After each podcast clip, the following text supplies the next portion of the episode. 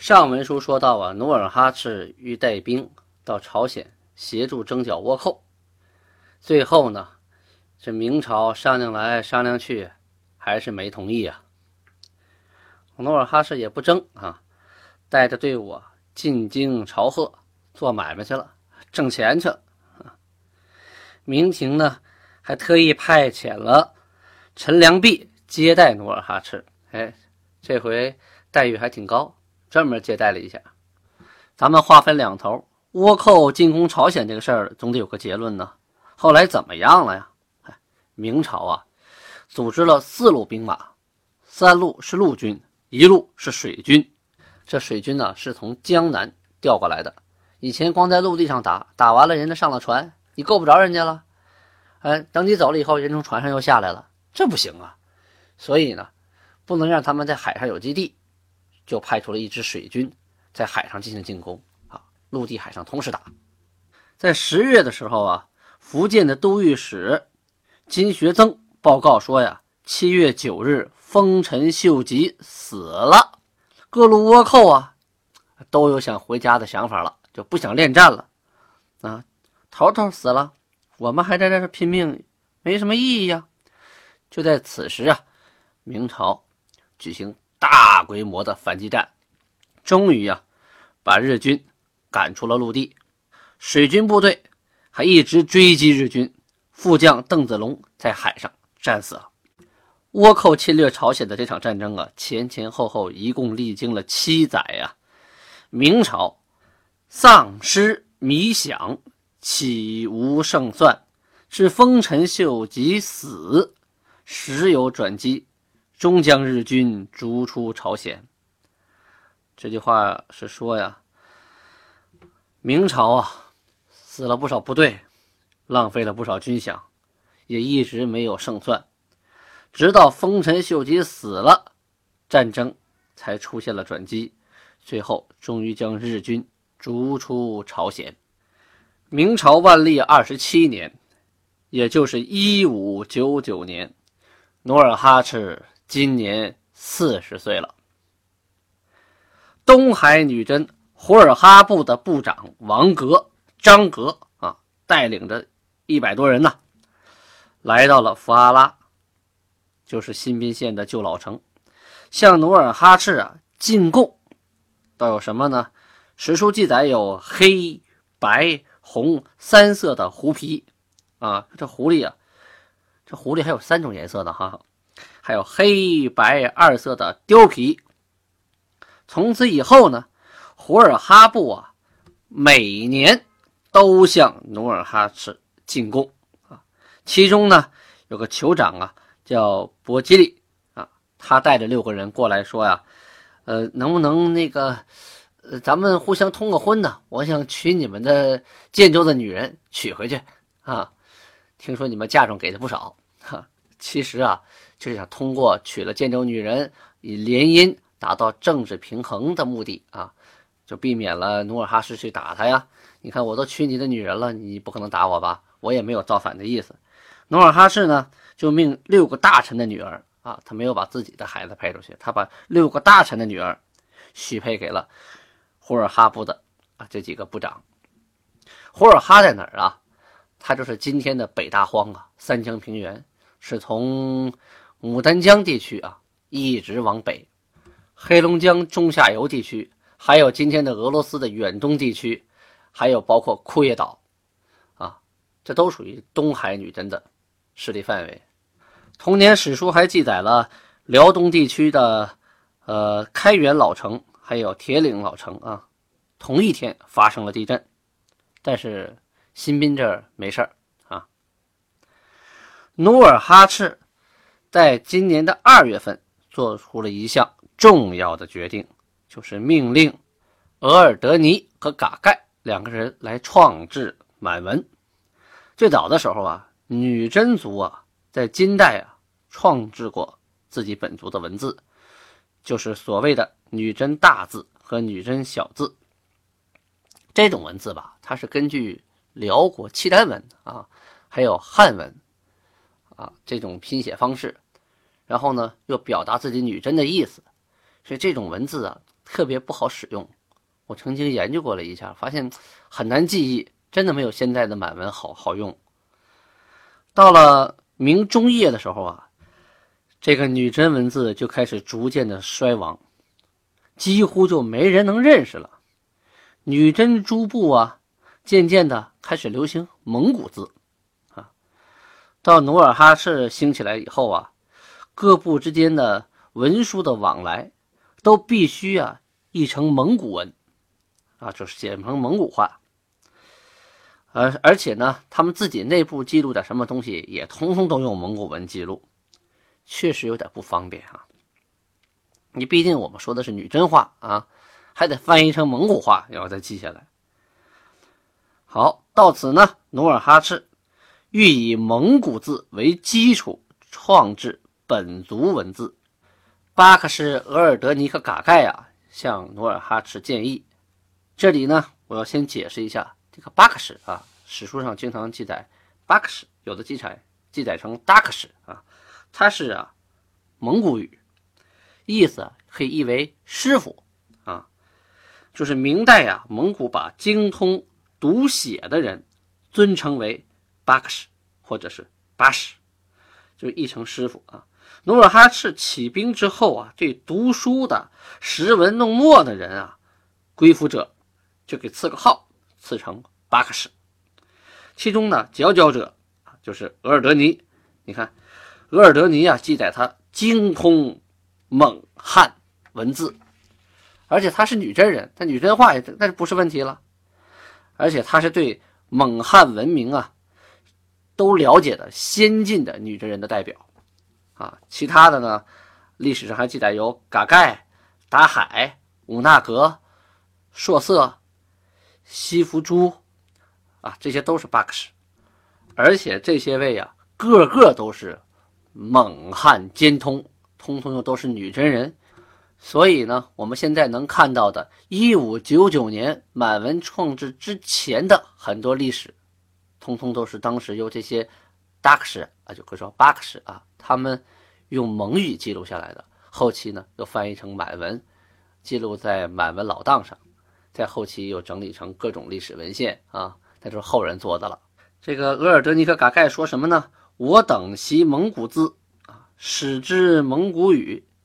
若以我国语编创一书，我等实不能啊。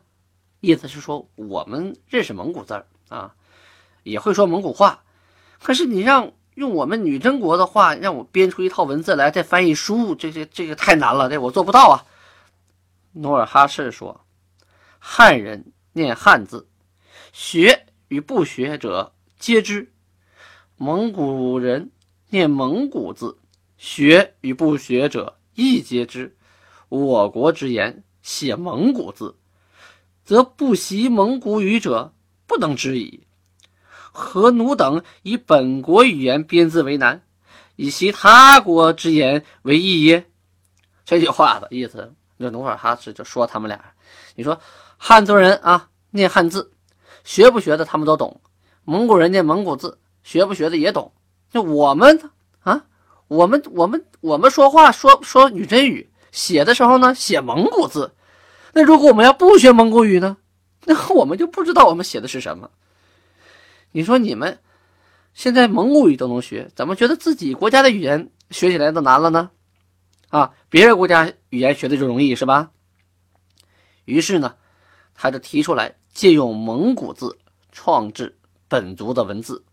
啊，那举例子说吧，就说你看，比如说满语阿妈是父亲，那好，那你就拿蒙语里的阿啊，再拿蒙语里的妈，把它连着写在一起，阿妈，这不就父亲了吗？啊，比如说丈夫这个词儿 a 根，那你拿一个。a，再拼一个根，数字写在一起，不就 a 根了吗？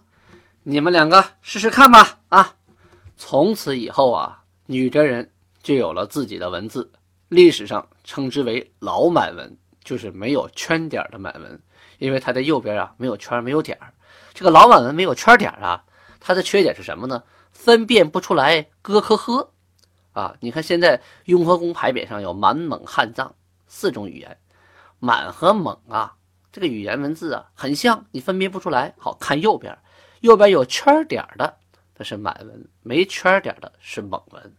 好，咱们说回来，这个没有圈点分不清科科呵。比如说满语里的 “a 根”是啊丈夫，“a 恨”是驴。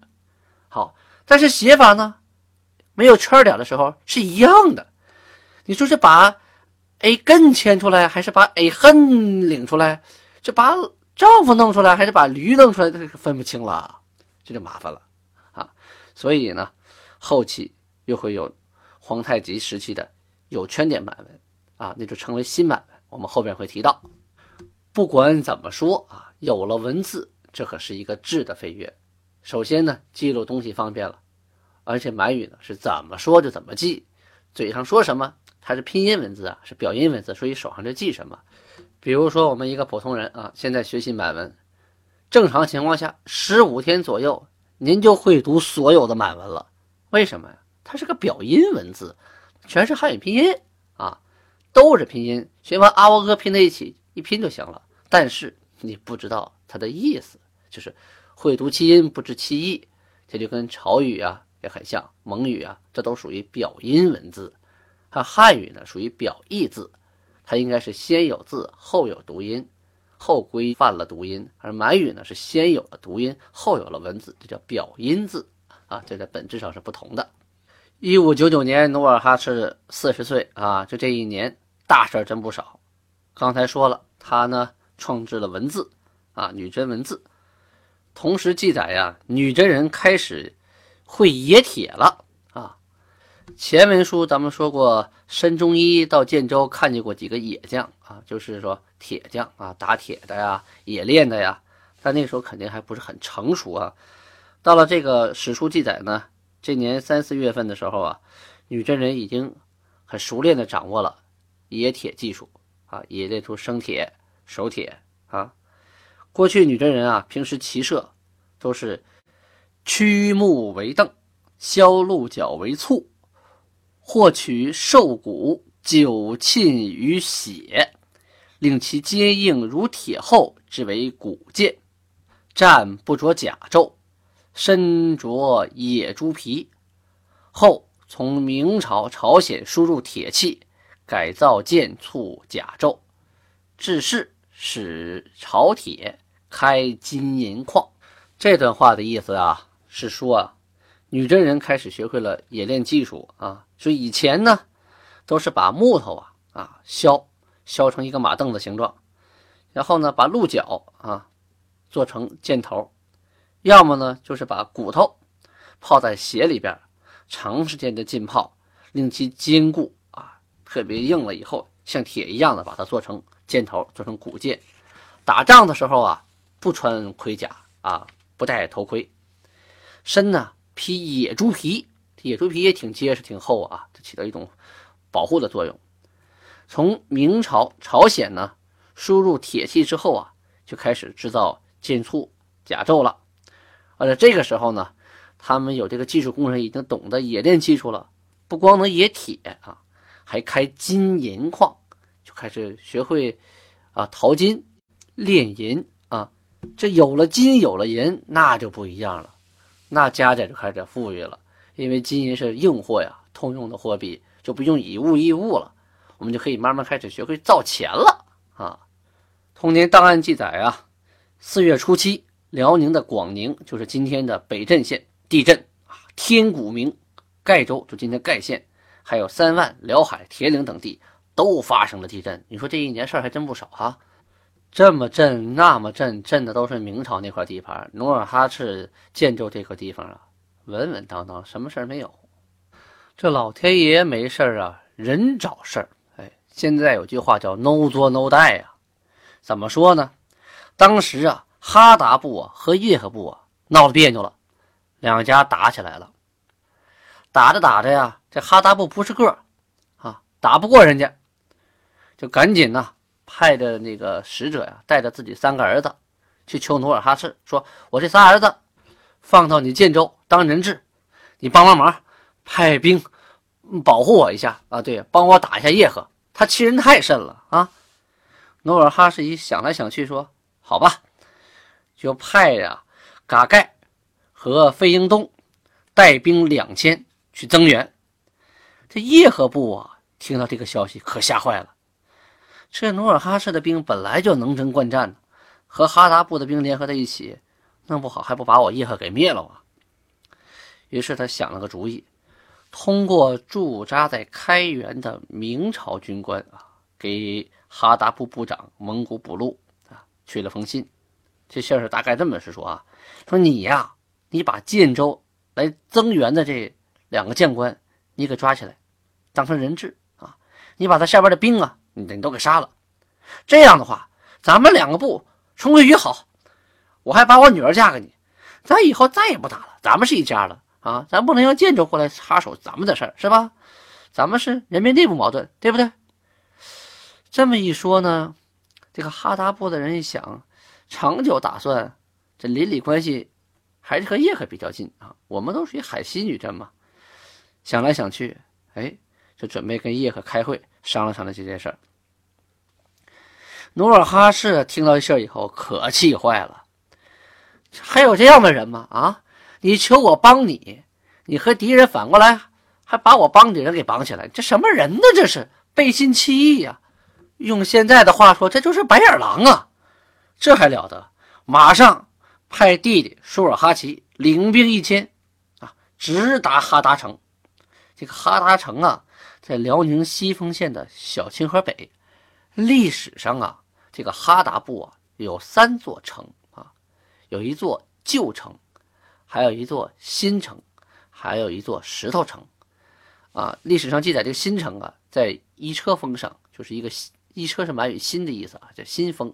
就一个新山头上啊，然后呢，石城呢是在山峰底下，这个老城呢是在平原地带，而且说这场战斗呢，努尔哈赤绕着老城转，根据时间来分析呢，他打的是这座老城啊，就在西丰县小清河北边，城上啊发矢如雨呀，就是乱箭齐发呀，建州兵啊伤者甚多，初七日攻得其城，就在初七那天把这城打下来了。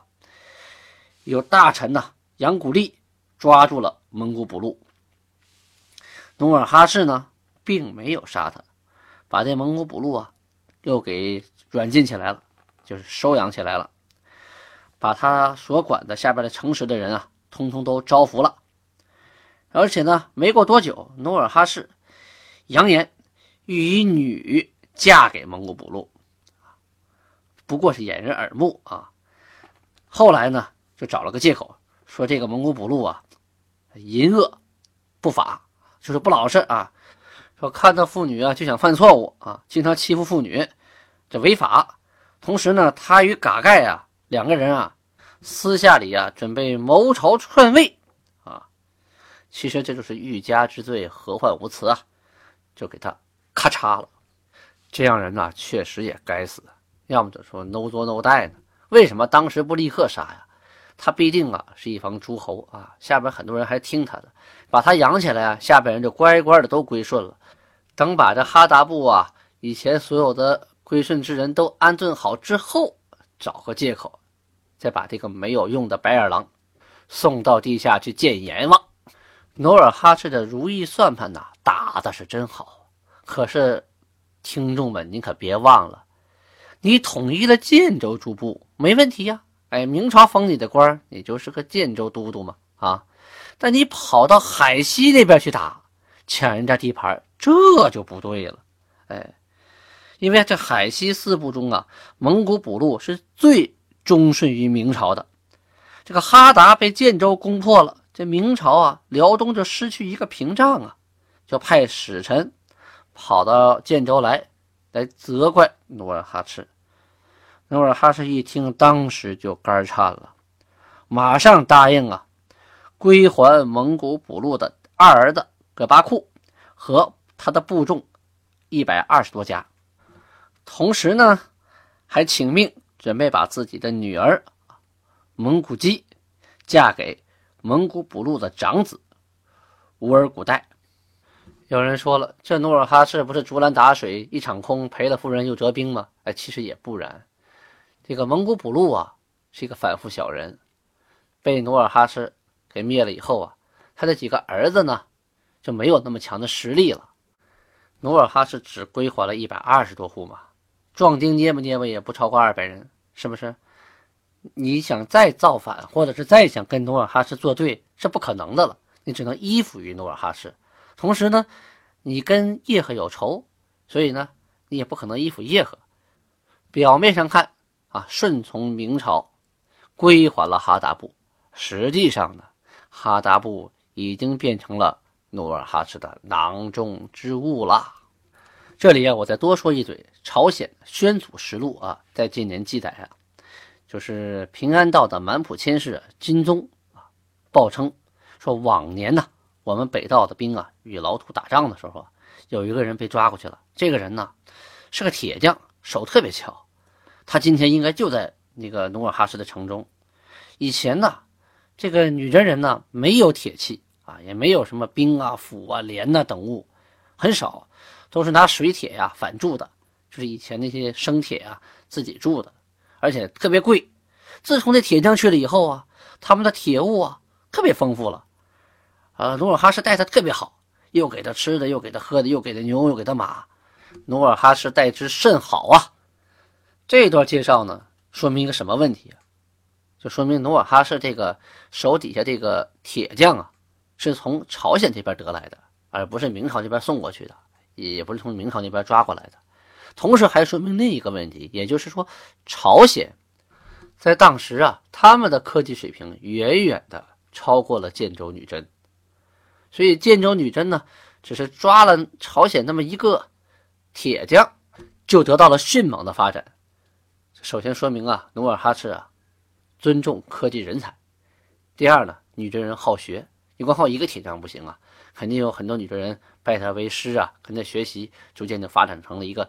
冶炼部队啊，冶炼工厂，冶炼作坊，从此啊，这女真人的生产力就得到了解放啊，呃，生产工具呢就越来越丰富，武器装备啊越来越精良，综合实力就有了大大的提升，这就为努尔哈赤后期的发展奠定了一个坚实的基础。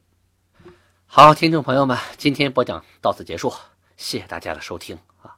欢迎你们订阅，同时呢，欢迎你们留言或点击下边的向他提问，我等着您的问题哦。